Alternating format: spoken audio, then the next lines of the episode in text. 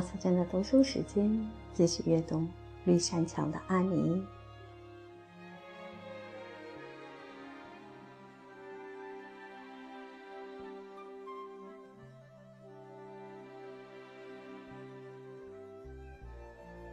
第十六章。戴娜应邀来喝茶，结果很糟糕。绿山墙农舍的十一月是个迷人的季节，山谷里的白桦树都披上了阳光般灿烂的金黄色，果园后面的枫树叶被染成了高贵的深红色，小路两旁的野樱桃树也相继换上了从暗红到青铜绿的深浅不同的新装。长着再生草的田野沐浴在秋日的阳光下。安妮完全陶醉在这个色彩斑斓的世界里。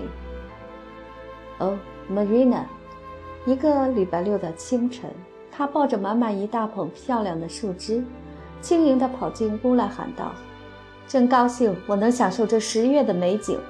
如果月份当中没有十月，那是多么的不幸呢？是不是？看这些枫树枝多漂亮呀！难道不会让你感到激动？”甚至会不住的激动。我把它拿进来，想装饰我的房间。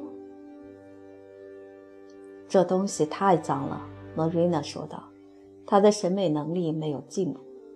安妮，你的房间里尽是些从外面带进来的乱七八糟的东西。卧室可是睡觉的地方呀。哦，可那也是做梦的地方呀，Marina。要知道，把房间布置得漂亮些，做的梦就会更美好。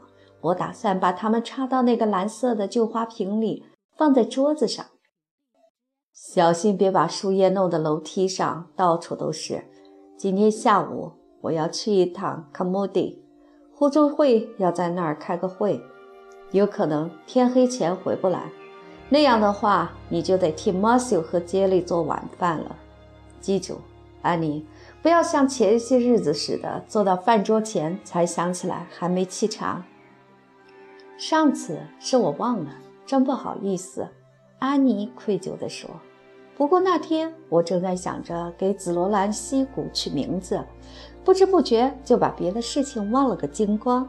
马修真好，他根本没责怪我，他自己沏了茶，还说等一会儿也无所谓。”趁着沏茶这功夫，我还给他讲了个美丽的神话故事。这样一来，他一点儿也没觉得时间长了。那是个非常动人的故事，莫瑞娜。可我怎样也想不起它的结尾了，只好瞎编了一段。马修觉得这就是一个完美的故事。如果你打算半夜里起来吃午饭，马修也会觉得没事儿。今天。你最好别出差错。还有，我不知道这个想法对不对，也许会让你更头昏脑胀。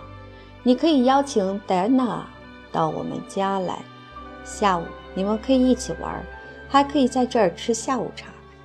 哦，Marina，安妮兴奋的两只小手攥得紧紧的，真是棒极了！你终于会想象了，否则。你怎么知道我的渴望呢？邀请朋友来做客喝茶，像大人串门似的，真气派，是吧？放心吧，有客人在，我是不会忘记沏茶的。哦，Marina，那它上面有一只玫瑰花苞的茶具，可以给我招待客人吗？不可以，当然不可以。你可真是得寸进尺，你知道。那套茶具只有牧师和互助会的人来加持，才拿出来用。你就用那套咖啡色的旧茶具吧。不过，你可以把那一个小黄瓦罐打开，里面有樱桃果酱。嗯，这罐果酱倒是早就该吃了，我想它都有点发酵了。你还可以切几块水果蛋糕，再摆上几块小甜饼和小脆饼，招待你的小客人。我现在就能想象出自己在桌子旁主人的位子上沏茶的情景。安妮甜蜜地闭上了眼睛，然后问问戴安娜要不要加糖。我知道她不会要的，但我就装着不知道的样子去问，然后热情地劝她再来一块水果蛋糕，多吃些樱桃果酱。哦，莫瑞娜，就这么一想，我都激动不已。戴安娜要是真来了，我可以先带她到衣帽间去放帽子，然后再请她到客厅去坐坐吗？没这个必要。依我看。你和你的朋友在起居室聊聊就行了。对了，起居室壁橱的第二格上还有半瓶红梅果酒，那里是最近在教堂联欢后剩下的。下午你们俩如果愿意的话，可以喝点儿，还可以边喝边吃块甜饼。马修现在正往船上装土豆，我估计他要晚一点才回来喝茶。安妮马上朝山谷奔去，掠过森林女神的水泡，又冲过云山小道往果园坡赶，去邀请戴安娜来吃下午茶。这样一来，莫瑞娜前脚刚出门，驾车出发到卡莫地区，戴安娜后脚就进门了。她穿着一套心目中排第二的漂亮的衣裙，做出一副应邀做客的大人模样。换做平时，她常常连门也不敲就跑进厨房。可今天呢，却装模作样的敲了敲门。安妮呢，穿的衣服也是她心目中第二漂亮的。她同样郑重其事地打开门，接着两个小女孩表情严肃地握了握手，就像初次见面似的。安妮把戴安娜领到东山墙的房间，把帽子脱下放到那里，然后在起居室里装腔作势地互相客套着待了十分钟。你母亲贵体是否安康？安妮斯斯文文地问道，好像她早晨没见到巴黎太太气色红润、劲头十足地摘苹果似的。谢谢你的关心，他很好。卡斯波兹先生今天下午是把土豆搬运到百合沙滩号上了吧？戴安娜也问道。其实今天早晨他到哈蒙安德鲁斯家去，坐的就是马修的运货马车。是呀。今年我们家土豆大丰收了，你父亲种的土豆收成也不错吧？还好，谢谢。你家的苹果已经摘了不少了。嗯，摘的可多了。安妮说着，不由自主地跳了起来，一点儿也不记得是在表演招待客人。戴娜，我们到果园里去摘点红彤彤的香苹果吧。Marina 说，树上没摘完的都可以摘下来吃。Marina 可大方了，她说，我们可以把水果蛋糕。樱桃果酱当做下午茶的点心，不过把要吃什么东西提前告诉客人，这是不懂规矩的。所以他提供给我们喝的饮料，我就先保密了。不过它是以字母 R 和字母 E 开头，还是鲜红色的。我喜欢鲜红色的饮料，你呢？鲜红色的饮料比其他颜色的好喝多了。果园里硕果累累。枝头都被果子压弯，甚至碰到了地上，是那么的赏心悦目。两个小姑娘午后的大部分时光就是在这里度过的。他们坐在绿草丛中，这里尚未受到霜冻袭击，还是绿意盎然。秋季温和的阳光照在他们身上，他们一边啃着苹果，一边尽情地聊天。戴安娜对安妮说起了学校层出不穷的新鲜事儿。她被安排和戈迪拍一坐在一起，她对这事儿恨透了。戈迪写字时总是把铅笔弄得吱吱乱响，这真使他戴安娜起鸡皮疙瘩。卢比基利斯用魔法把他所有的柚子给除掉了，此事千真万确。小湾的老毛利球给了他一块有魔力的鹅卵石，只要用那块石头擦柚子，然后。在一个上旬月的夜晚，把它从左肩往上扔到背后，那些柚子就会全部消失。查理·斯隆和 M· White 的名字被并排写在了走廊的墙上。M· White 气得大发雷霆。Sambert 在课堂冲了菲利普斯先生几句，菲利普斯先生就抽打了他一顿。Sam 的爸爸为此赶到学校，警告老师：如果胆敢再对他的儿子动手的话，他就会给他点颜色瞧瞧。马蒂安德鲁斯披了条新的红头巾，上面绣有带穗子的蓝十字花。他自我感觉太好了，其实看上去真令人作呕。李奇莱特和妈咪威尔逊不说话了，听说是因为妈咪威尔逊的大姐把李奇莱特大姐的男朋友给抢走了。大家都很希望安妮再回学校，都惦记着她。还有吉尔伯特·布莱斯，安妮一点都不想听到这个名字，立刻跳了起来，打断了话题，邀请戴娜进屋去喝点儿红莓果酒。安妮到起居室里看了看壁柜的第二层，那里根本没有红莓果酒。她又仔细地找了一遍。才看到它被放在了壁柜的最上面一层。安妮把酒放到托盘上，又拿了一只高脚酒杯，把它们一起摆放到桌子上。来来，戴安娜，喝点酒，不必客气。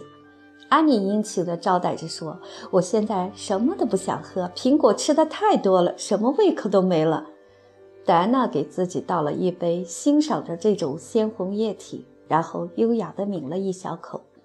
啊，没想到这个红莓果酒有这么好喝，安妮。他说：“我还从不知道呢。你喜欢喝，真令人高兴。那就只管喝。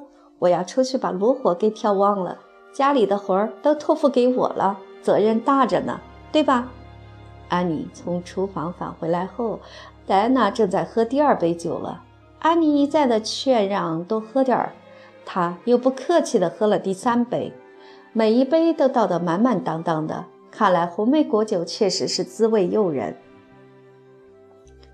我从来没喝过这么可口的饮料，戴安娜说，比林德太太家的好喝多了。虽然她把自己家的酒夸得美味无比，两家酒的味道截然不同。我猜玛瑞娜做的红莓果酒要比林德太太做的强。安妮同意戴安娜的观点。要知道，玛瑞娜的烹饪手艺可是一流的。现在她还要教我做菜呢。不过，戴安娜，这实在是太难了。在烹饪的时候，可没法让你东想西想，什么都必须按部就班。最近一次做蛋糕时，我就忘记加面粉了。当时，戴安娜，我脑子里正想着一个凄美的故事，故事的主人公就是你和我。有一天，你染上了天花，生命垂危，所有的人都不敢接近你。只有我勇敢地来到你身边照顾你，终于使你摆脱了死神的纠缠。不幸的是，我自己染上天花死了，我被埋在了坟场的白黄杨树下。你在我的墓前还种下了一丛玫瑰花，每天以泪洗面，浇灌这些花朵，还发誓将永远记住为自己献出生命的好朋友。我一边搅拌着做蛋糕的材料，一边不住地流眼泪，于是把加小麦粉的事儿忘得一干二净。小麦粉是做蛋糕不可缺少的材料吧？第一次做蛋糕我就失败了，可 Marina 最后还是原谅了我。一直以来，你从未忘记年轻时为你牺牲生命的朋友，这真是个凄美动人的故事啊，戴安娜。当时我一边往盆里放做蛋糕又要用的各种原料，泪水一边从我的脸上滚落下来。就这样把面粉给忘了，蛋糕做得一塌糊涂。蛋糕没有面粉是肯定做不成的，你知道。Marina 气得要命，可我对此却习以为常了。我总是给 Marina 找麻烦。上礼拜因为布丁和调味酱的事儿，我还让 Marina 受了奇耻大辱。上礼拜二，我们午饭吃的是李子布丁，结果有半块布丁和一罐酱没吃完。Marina 说留着下次午饭时再吃，让我把它们放到厨房的柜子里，然后盖好。我本来答应的好好的，戴安娜，可是把它端进去时，我把自己想象成了修女。当然了，我是个新教徒，可我把自己想象成了天主教徒。在与世隔绝的修道院里，用面纱埋葬一颗破碎的心。于是我压根儿想不起来要把布丁和调味酱盖好，直到第二天早晨我才想起来，赶紧跑到厨房里，打开柜门一看，吓得我魂飞魄散。戴娜，你猜怎么着？原来布丁酱里面躺着一只被淹死的老鼠。你能想象出我当时被吓坏的样子吗？我用勺子把死老鼠舀出来，扔到外面的院子里，然后把勺子洗了三遍。当时 Marina 出去挤奶了，我的确是想等他进屋后再问问他，是不是要把酱汁倒给猪吃。可是等他回来的那阵子，我的脑子里正想着自己是一位霜冻仙女，在林间穿行，把所有的树都变成红色或黄色，或是他们自己想要的色彩，所以。就把要说的事儿给忘了。接着，Marina 又打发我去摘苹果，这事儿就不了了之。这下可好，几天后的一个上午，切斯罗·罗斯先生和太太从斯潘塞维尔来我们家做客。他们可讲究了，穿的也很时髦，尤其是切斯特·罗斯太太。Marina 招呼我进去时，午饭已经准备好了，大家都已入席。我尽量表现得彬彬有礼，举止高贵，希望。切斯特·罗斯太太觉得这个小女孩虽然长得不漂亮，但却还是很像个小淑女。开始时一切都很顺利，可等我看到 Marina 一只手托着李子布丁，另一只手端着那一罐加热过的布丁酱走进来时，哦，戴安娜那一刻简直是天崩地裂，我什么都记起来了，从椅子上噌地站起来，尖叫道：“Marina，那个布丁酱汁不能吃了，有一只老鼠淹死在里面，我忘了告诉你了。”哎，戴安娜，即使活到一百岁，我也不能忘记那可怕的一瞬间。切斯特罗斯太太一直在看着我，我羞愧到了极点，恨不得马上钻到地缝里去。切斯特罗斯太太是那么完美的家庭主妇，她会把我们看成什么人呢？玛瑞娜的脸一下变得通红，可她当时什么也没说。我说的是当时，她把布丁酱和布丁端下去，换上了草莓果酱。玛瑞娜还给了我一点，可我一口也吃不下。我的脑袋上像有几根红彤彤的木炭在熊熊燃烧。等到切斯特罗斯夫妇告辞后，玛瑞娜把我劈头盖脸地臭骂了一顿。咦，戴安娜，你怎么了？戴安娜摇摇晃晃地站了起来，可马上又坐下了，两只手抱着头。我，我觉得非常难受。他有些含混不清地说。我我我要马上回家。哎呀，茶还没喝就要回家，这可不行。安妮苦恼地说：“我现在就去把茶端上来，我马上就去沏茶。我就要回家。”戴安娜重复着，似乎有些迷糊了，但态度特别坚决。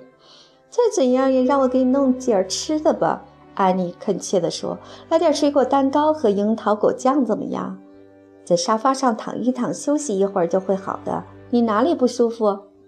我要回家。戴安娜一个劲儿地重复着这句话。无论安妮怎样恳求，都是白费事儿。我还没听说过客人连茶都不喝就回家呢。安妮伤心地说：“哦，戴安娜，你觉得自己会染上天花吗？如果真有那么一天，我会去照顾你的。别担心，我绝不会离你而去。”不过，我真希望你喝过茶再回家。你觉得哪里不舒服？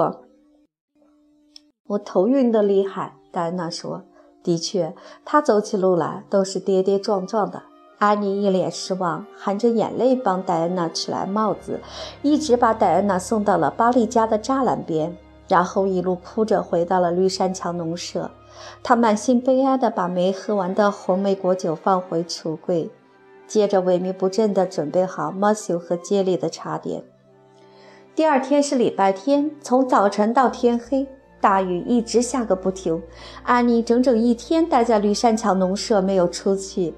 礼拜一下午，Marina 叫她到林德太太那儿去办点事儿。谁知过了一会儿，安妮便满脸泪珠地沿着小路跑回来了。进到厨房后，她一头扑倒在沙发上，痛苦至极的样子。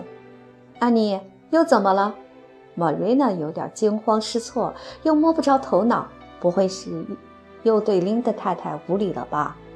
安妮不但不理不睬，反而哭得更厉害了，抽泣的一声比一声大。安妮莎莉，我在问你问题呢，你得好好回答。给我坐起身来，告诉我，你为什么哭？安妮坐了起来，哭得像泪人似的。林德太太今天去拜访巴黎太太了。巴黎太太大动肝火，安妮哀怨地说：“她说礼拜六那天是我把戴安娜给灌醉了，把她弄得迷迷糊糊，又打发她回家。他说我是个品质恶劣的坏女孩，绝对不会让戴安娜和我一起玩。玛瑞娜，我真是伤心欲绝，把戴安娜给灌醉了。玛瑞娜怔了半天，才说出话来：“安妮，是你疯了，还是巴利太太发狂了？你究竟给戴安娜喝了些什么？红莓果酒呀，别的什么也没有。”安妮泣不成声地回答道：“我从没想到红莓果酒还能把人醉倒。玛瑞娜哪怕像戴安娜那样喝满满三大杯，我想也没问题。哦，这听上去怎么那么那么像托马斯太太的丈夫？我可没打算把戴安娜灌醉呀。什么醉不醉的，真是胡说八道。”Marina 说着，便大步走向起居室的壁柜，打开柜子。Marina 一眼就认出层架上瓶子里装的是自己酿造的、存了三年多的葡萄酒。Marina 酿的葡萄酒在阿冯里是出了名的，不过一些在生活上较为严谨的人，像巴黎太太之类的，对此竭力反对。Marina 这才恍然大悟，那瓶红莓果酒已经被他放到地窖里去了，并没像自己对安妮说的那样放在食品柜里。玛瑞娜拿着那瓶酒回到了厨房，虽然她极力地控制自己，但脸颊还是不停地抽搐起来。哎，安妮，你真是个惹事的天才！你给戴安娜喝的不是什么红莓果酒，而是葡萄酒。你难道还不知道它们的区别吗？我一口也没喝。安妮说：“我一直以为它是果酒呢。我一门心思在想着怎样让我的客人感觉我非常非常热情。”突然，戴安娜觉得非常不舒服。我只好送她回家了。巴黎太太对琳达太太说：“戴安娜醉得人事不知。”她妈妈问她怎么了，她只是傻呵呵地笑着，接着倒头便睡，好几个小时都没醒来。他妈妈从他呼出的气儿里闻出了酒精味儿，这才知道他是喝醉了。戴安娜昨天一整天都头痛得厉害，巴黎太太大发脾气，一口咬定是我有意把戴安娜灌醉的。戴安娜这孩子嘴也真馋，居然一口气喝了三大杯。他妈妈是该惩罚他。Marina 接着说：“就算是红莓果酒，喝那么三大杯也够她受的。这事儿如果被那些反对我酿葡萄酒的家伙知道了，就成了一个了不得的把柄。其实，自打三年前我发现牧师不赞成酿酒后，就已经不酿了。这瓶是留着治病用的。好了，好了，安妮，别哭了。”我认为这件事不是你的错，虽然这种事儿不应该发生。我忍不住想哭。安妮说：“我的心都碎了，我的命怎么那么苦啊，Marina？戴安娜将和我永远不能在一起了。嗯，Marina，当初我们可是发过誓的，要一辈子都保持这份亲密的友谊。可我做梦也没想到会出这样的事儿。别说傻话了，安妮。”如果巴黎太太知道这并不是你的责任，会改变看法的。她肯定是认为你是在恶作剧或是在捣鬼，才让戴安娜醉的。你今晚可以上他家去，把事情说个明白。可是，一想到戴安娜的妈妈那么生气，我就不敢去见她。安妮叹了一口气说：“要是你能替我去就好了，Marina。你说话比我有分量的多，她也更容易接受你的话。那好吧，我去。” Marina 也觉得还是自己去解释更合适。别再哭了，安妮，等我回来就没事了。Marina 从果园坡回来时，表情和临走前简直判若两人。安妮正焦急地等着他回来，小跑着走到走廊门口迎接他。哎呀，Marina，一看你的脸色，我就知道你这次没有成功。他悲伤地说：“巴黎太太会原谅我吗？”巴黎太太可真是的，Marina 气不打一处来。我从没见过那样不讲理的女人。我跟她解释说，这纯粹是个误会，是我弄错了，不应该怪你。可她就是不相信我的话，还把我酿酒的事儿狠狠地批了一顿，说我总是讲她不会让人喝醉。我明明白白地跟她讲，按常理，没有谁会一口气喝三杯葡萄酒的。如果我管教的孩子这样贪杯，我绝对要狠狠地揍他一顿，让他清醒清醒。玛瑞娜说完，便气冲冲地大步走进了厨房，留下安妮一个人心乱如麻、茫然不知所措地愣在那里。过了一会儿，安妮帽子也没戴就走了出去，与寒冷秋天的苍茫暮色融为一体。她坚定沉着地走过小木桥那边长满枯黄的三叶草的下坡地，又爬坡穿过了云山林。月亮低低地挂在西边的森林上，照亮了那一片云山林。听到了细细的迟疑的敲门声，巴黎太太前来开门，发现她前面的石阶上站着一个嘴唇发白、眼神炽热的求情者。巴黎太太的脸马上拉了下来。她一旦对某个人有了偏见，就会对这人厌恶至极，而且这种观点很难扭转。她生气时总是冷冰冰、阴沉沉的，叫人无法与他拉近距离，消除这种怨恨。说句实话，他确实认为就是安妮故意把戴安娜给灌醉了。所以铁了心的不让他的宝贝女儿和这种孩子来往，生怕他们交往过密会给戴安娜带来坏影响。有什么事儿？巴里太太态度冷淡地问道。安妮紧紧地握着双手。哦，巴里太太，请你原谅我吧，我从没想想过要让戴安娜喝醉酒的。我怎么会这么做呢？请你设身处地想一下。换了你是这个被好心人收养的可怜孤儿，在这个世界上又只有一个知心朋友，你想你会故意去把他灌醉吗？我以为那不过是红梅果酒。哎，请别说永远也不让戴安娜和我一块玩吧，不然的话我可就太不幸了。如果面对的是琳德太太的话，这番表白或许瞬间就会让那颗善良的心变软的。但巴利太太却对此无动于衷，反而更加激怒了他。他对安妮过火的措辞和演戏般的姿势深表怀疑，更坚信安妮是在愚弄他。于是他冷酷无情地说：“我觉得戴安娜和你这种孩子交往是不适合的，回家去吧，好好反省一下自己的所作所为。”安妮的嘴唇颤抖起来：“请让我见一见戴安娜吧，好跟她说声永别。”安妮哀求道：“戴安娜和她父亲到卡莫莫地去了。”说完，巴里太太便砰的一声把门关上了。安妮完全绝望了。等平静下来后，她回到了绿山墙农舍。我最后的一线希望也破灭了。她对玛瑞娜说：“我自己去见巴里太太了，她对我非常无礼。Marina，，我认为她是个很没教养的女人。除了向上帝祷告，我想不出任何办法了。”而且我对祷告也不抱什么希望，Marina，因为像巴利太太那么固执己见的人，上帝也拿她没办法。安妮，不许那样说。Marina 忍不住想要大笑，但她竭力忍住，拉下脸来斥责他。她惊讶地发现自己怎么越来越这样了。当天晚上，当他把事情原原本本地讲给了 Matthew 时，当着他的面儿，对那引起安妮伤心的事儿大笑了一场。不过临睡前，玛瑞娜悄悄走进东山墙的房间，发现安妮已经哭着睡熟了。她的脸上泛起了一丝不同寻常的温情。可怜的小东西，他喃喃地说着，把一缕卷发从孩子满是泪痕的脸上轻轻拿开，然后弯下身子，亲了亲枕头上那张红扑扑的小脸。